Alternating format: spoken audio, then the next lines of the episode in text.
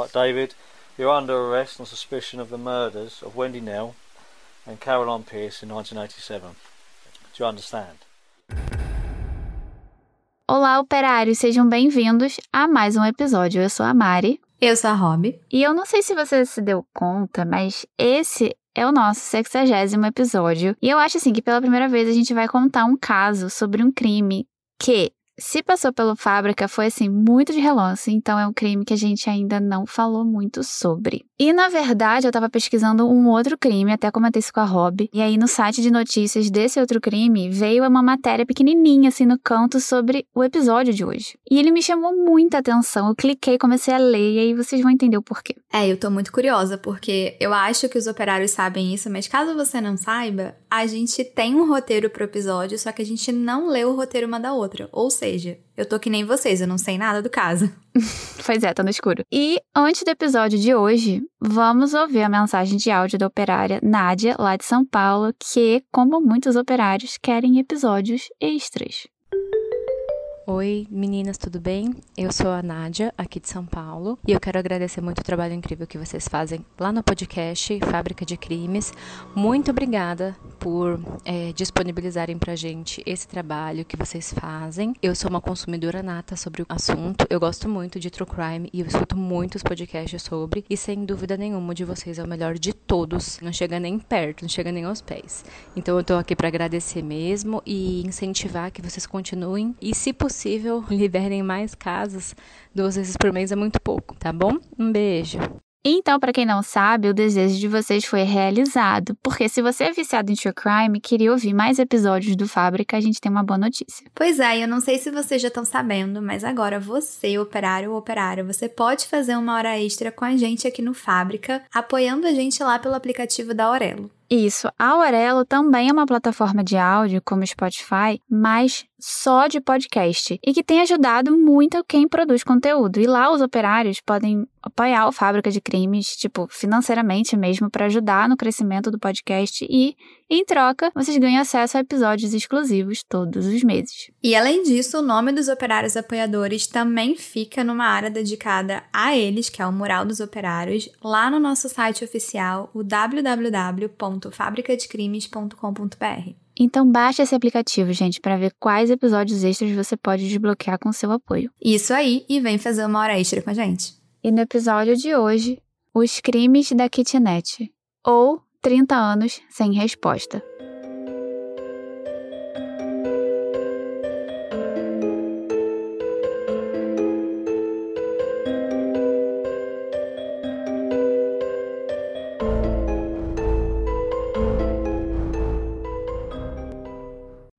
Bom, eu posso começar descrevendo o caso de hoje como repulsivo. Obviamente, os casos que a gente conta por aqui são pesados, terríveis, mas o de hoje eu diria que, além disso, além dele ser horrível, ele dá nojo acima de tudo. É, e não foi à toa, tá? Porque um dos investigadores do caso classificou esse caso como sem precedentes na história do Reino Unido.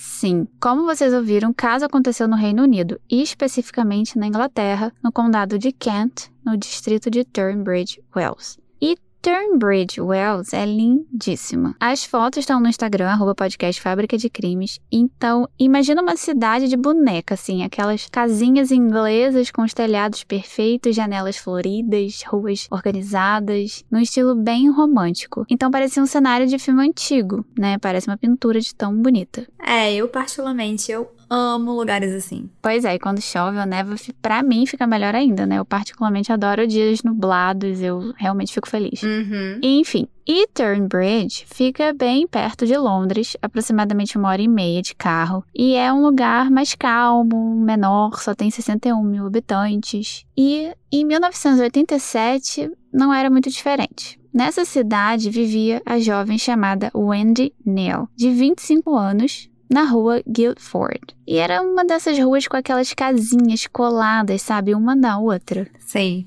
Então, ela morava numa kitnet nessas casinhas, sabe? Eram várias kitnets. E eles chamavam essas kitnets de bed sits. E ela trabalhava numa rede de lojas de revelação de fotos. E naquela época era tipo uma rede chamada Super Snaps, era bem grande. E no dia 23 de junho de 87, o dia dela começou normal. Era uma terça-feira, ensolarada de verão, e a Wendy se vestiu para trabalhar. Então tudo correu bem. Eu não sei exatamente qual a função dela nessa loja de revelação de fotos, mas às 5 da tarde o turno dela terminou e ela resolveu passar no banco antes de voltar para casa. Então ela chegou em casa depois, se trocou e naquela mesma tarde ela aproveitou para ir na casa do namorado, o Ian Plus. Eles ficaram juntos até mais tarde vendo filme, enfim, televisão. E lá para umas 11 horas da noite, ele levou a Wendy de volta para casa dela de moto, deixou ela bem em frente à casa assim, né? Deu um beijo de boa noite. No dia seguinte, o namorado Ian voltou de manhã na casa da Wendy e ele se deparou com uma cena de terror ela estava morta, sexualmente violada, espancada e estrangulada. E aí ele ficou em choque, ele ficou desesperado e ele ligou para o 999, chamou a polícia.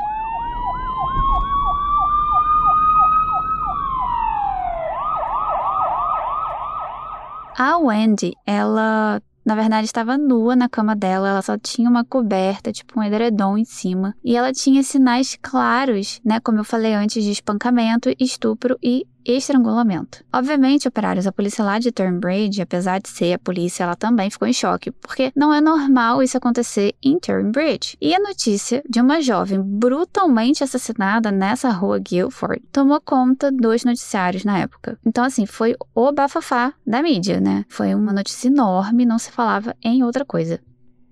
Então, a humilde kitnet da Wendy virou uma cena de crime e os investigadores começaram a analisar toda a casa dela e eles perceberam algumas coisas. É, os policiais eles queriam saber primeiro como que o suspeito entrou na casa dela. E então eles acreditaram que um criminoso podia ter entrado pela janela dos fundos, mas não tinha nenhum sinal de arrombamento, né, de uma tentativa forçada. E aí quando eles interrogaram alguns vizinhos, nenhum deles ouviu nada suspeito vindo do apartamento dela.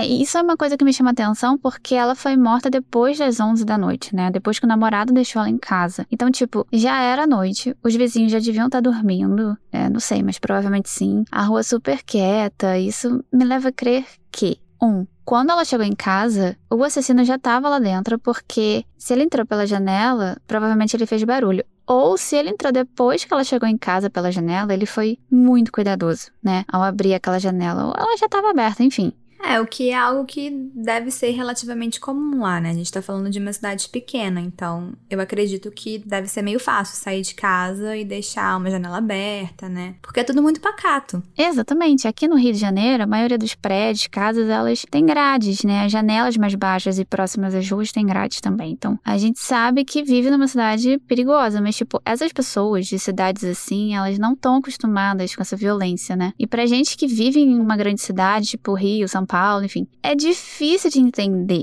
mas a gente tem que compreender porque o cenário de Turnbridge é muito diferente. E durante a investigação, notaram mais uma coisa: o diário da Wendy e um chaveiro dela tinham sumido. Esse chaveiro tinha uma frase escrita assim: Mulher do Ano. E foi tipo um souvenir que ela tinha comprado na Áustria, em alguma viagem, alguém deu para ela. Isso não ficou muito claro na pesquisa. E muito provavelmente o criminoso levou esses pertences como se fosse uma recordação do crime. E aí você pergunta, tá, Mari, mas conseguiram identificar o cara ou a mulher e eu te respondo: na época eles chegaram a colher amostras de DNA, sim, só que nada conclusivo. Ai, decepcionante. Cara, bastante, eu diria. E claro, a família da Wendy ficou transtornada, principalmente os pais dela, a Pam e o Bill Nell. Bom, o assassinato da Wendy aconteceu em junho de 87 e por alguns meses, para ser mais exata, cinco, a investigação continuou. E aí meio que a mídia foi parando de noticiar tanto, a poeira foi baixando, principalmente nos grandes noticiários. Só que em 24 de novembro, curiosamente também uma terça-feira, um outro crime na rua Guilford abalou a cidade de novo. Caroline Pierce eu vou falar Caroline daqui para frente, uma jovem de 20 anos, também vivia nessa mesma rua, numa kitnet igual a Wendy, e foi vista pela última vez chegando em casa de táxi depois de uma noitada com alguns amigos. A Caroline, ela trabalhava no restaurante chamado Buster Brown's, e nesse dia ela estava vestindo uma saia preta bem longa com um casaco vermelho. E aí, quando ela desapareceu, ela ficou sumida por três semanas. As pessoas começaram a ficar muito preocupadas, né? Famílias, amigos, colegas de trabalho. Só que ao final dessas três semanas, a Caroline foi encontrada aproximadamente 64 quilômetros da casa dela por um fazendeiro numa área muito afastada de Turnbridge. E ela estava nua, com marcas de estupro, espancada e estrangulada. Hum, então aí a gente já começa a ver os primeiros sinais de um padrão, né? É, mas assim, para a polícia era muito cedo enxergar um padrão de crime em dois casos só, uh, apesar de serem bem similares, né? Tipo, as duas eram mulheres, jovens, moravam sozinhas, na mesma rua, sofreram as mesmas agressões. E também tem uma outra similaridade. Assim como o criminoso levou o chaveiro da Wendy, ele também levou o chaveiro da Caroline. E esse chaveiro, no caso da Caroline, né, tinha um penduricalho, que era o símbolo do restaurante onde ela trabalhava, e um outro que dizia compulsiva, neurótica, antissocial, louca e paranoica, mas basicamente feliz. E no caso da Caroline, alguns vizinhos relataram que ouviram gritos, mas isso não ajudou muito na época. Bom, operários se passaram muitos anos, assim, muitos anos. E esses dois casos ficaram conhecidos na Inglaterra como Bad City Murders, ou seja, como se fossem os assassinatos da kitnet. E eles acabaram virando cold cases, né? Ou seja, casos sem solução. E depois desses dois assassinatos, algumas outras mulheres chegaram a desaparecer, mas muita coisa acabou não acontecendo. E 25 anos depois, em 2012, a polícia finalmente veio a público e anunciou que eles tinham conseguido meio que remontar o DNA completo do suspeito, porém ainda não sabiam quem exatamente pertencia, né? E aí a polícia temia que esse criminoso fosse o mais prolífico do Reino Unido. Ou seja, ele teria feito muito mais vítimas que essas duas mulheres e talvez aqueles dois casos não tenham sido realmente os primeiros dele. Mais oito anos se passaram até que os casos tivessem um novo avanço e dessa vez foi significativo, porque em 3 de dezembro de 2020, ou seja, ano passado, em meio à pandemia, os avanços tecnológicos do DNA finalmente vingaram. A polícia conseguiu identificar o criminoso. E detalhe, ele ainda estava vivo. A polícia então bateu na porta de David Fuller, de 67 anos. E o David foi preso acusado de matar Wendy Neal e Caroline Pierce em 1987. Right, David, you're under arrest on suspicion of the murders of Wendy Neal and Caroline Pierce in 1987. Esse trecho que vocês ouviram faz parte do vídeo da prisão do David, que inclusive já tá lá no post do Instagram do Fábrica. E basicamente, nesse trecho, o policial diz: Ok, David, você está preso pelos assassinatos de Wendy Nell e Caroline Pierce em 1987. Isso, a gente até colocou no post do Instagram o vídeo do momento em que esses policiais entram na casa, né, do David e fazem a prisão dele. Mas aí vocês se perguntam, quem era esse cara? Tipo, será que ele realmente cometeu esses crimes?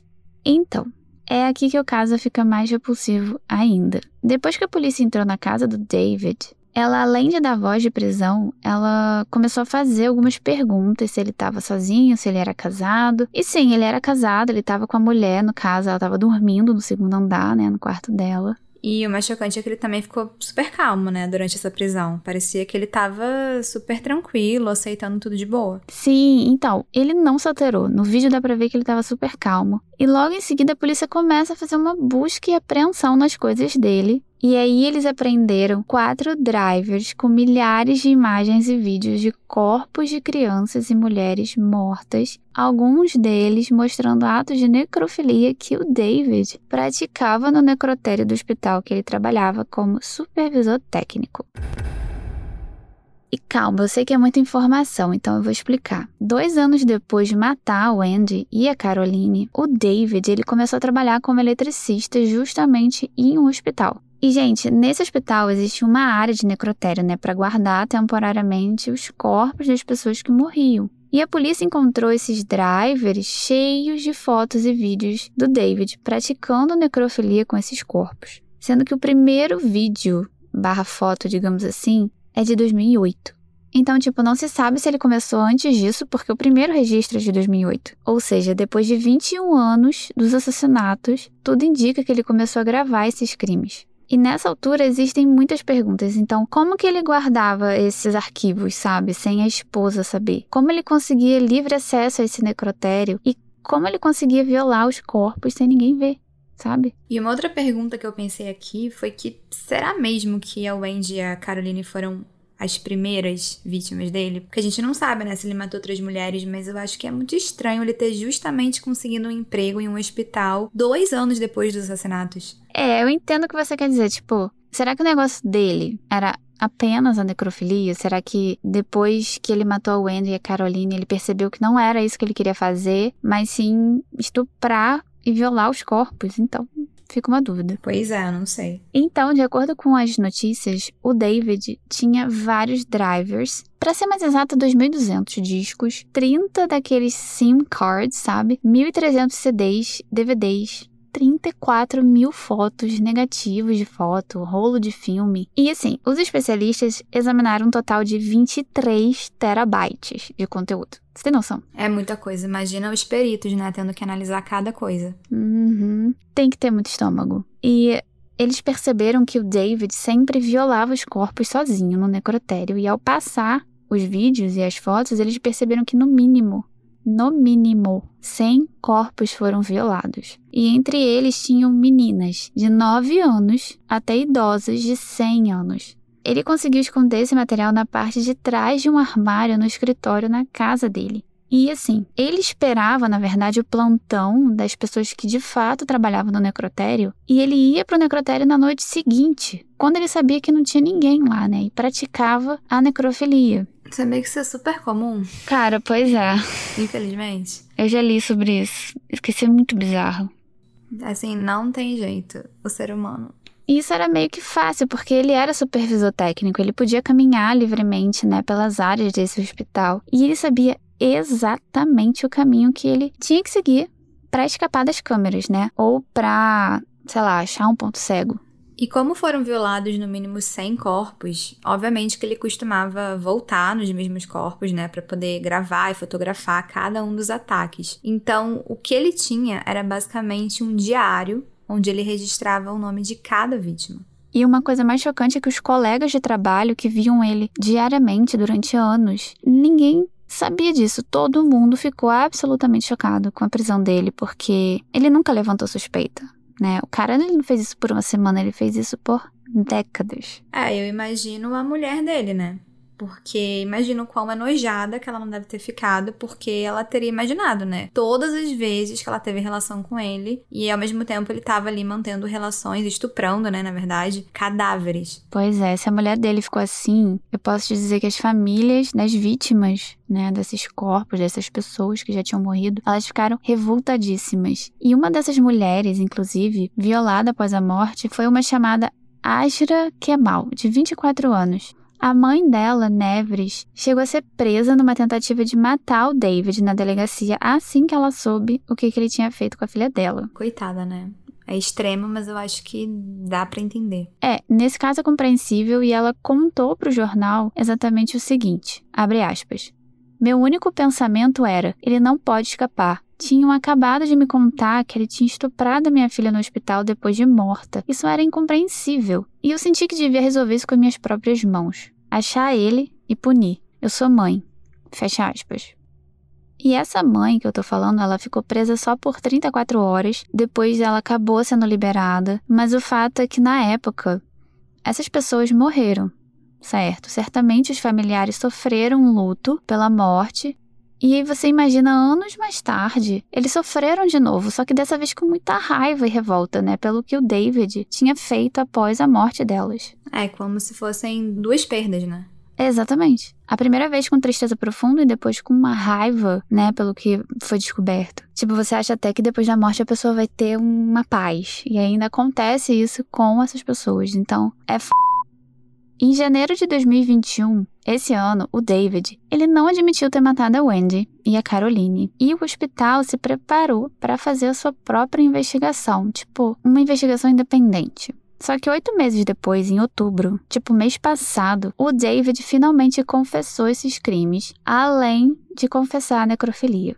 E no dia 9 de novembro, semana passada, saiu uma notícia da BBC reportando justamente essa investigação independente, explicando que ela vai ser dividida em duas partes, então ela ainda está acontecendo. E nessa primeira parte vai ser feito um relatório completo a ser publicado mais ou menos perto do ano novo, focando só no hospital para identificar o que pode ser feito para coibir crimes assim, né, para prevenir que eles não aconteçam novamente. E a segunda parte, eles falam que ainda vai demorar mais e vai, tipo, envolver autoridades dos necrotérios e os diretores da área. E os políticos locais publicaram uma declaração sobre esse caso e falaram o seguinte, abre aspas: "Esses são um dos piores crimes que já passaram pela corte britânica e que precisam de uma resposta à altura da gravidade. Nada pode desfazer o horror pelo qual as famílias das vítimas estão passando. Nós estamos determinados a fazer com que nenhuma outra família passe por isso." Fecha aspas.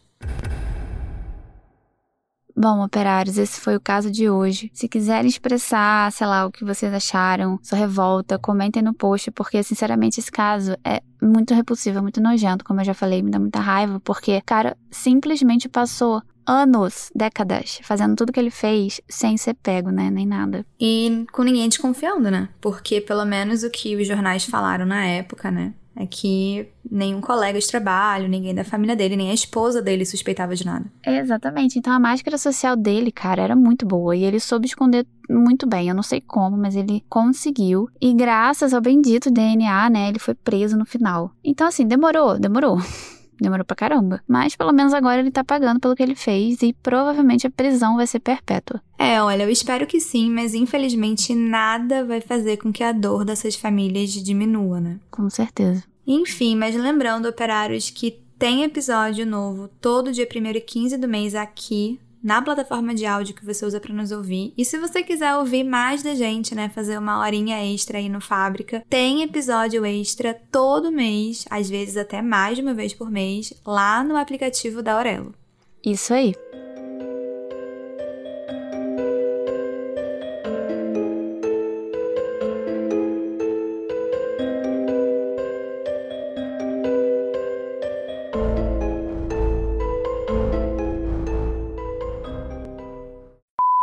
E no episódio de hoje. Ih, menina, esqueci. Ai, meu pai. Ai, que ódio. Eu esqueci disso, gente. Sim, a gente tá fazendo.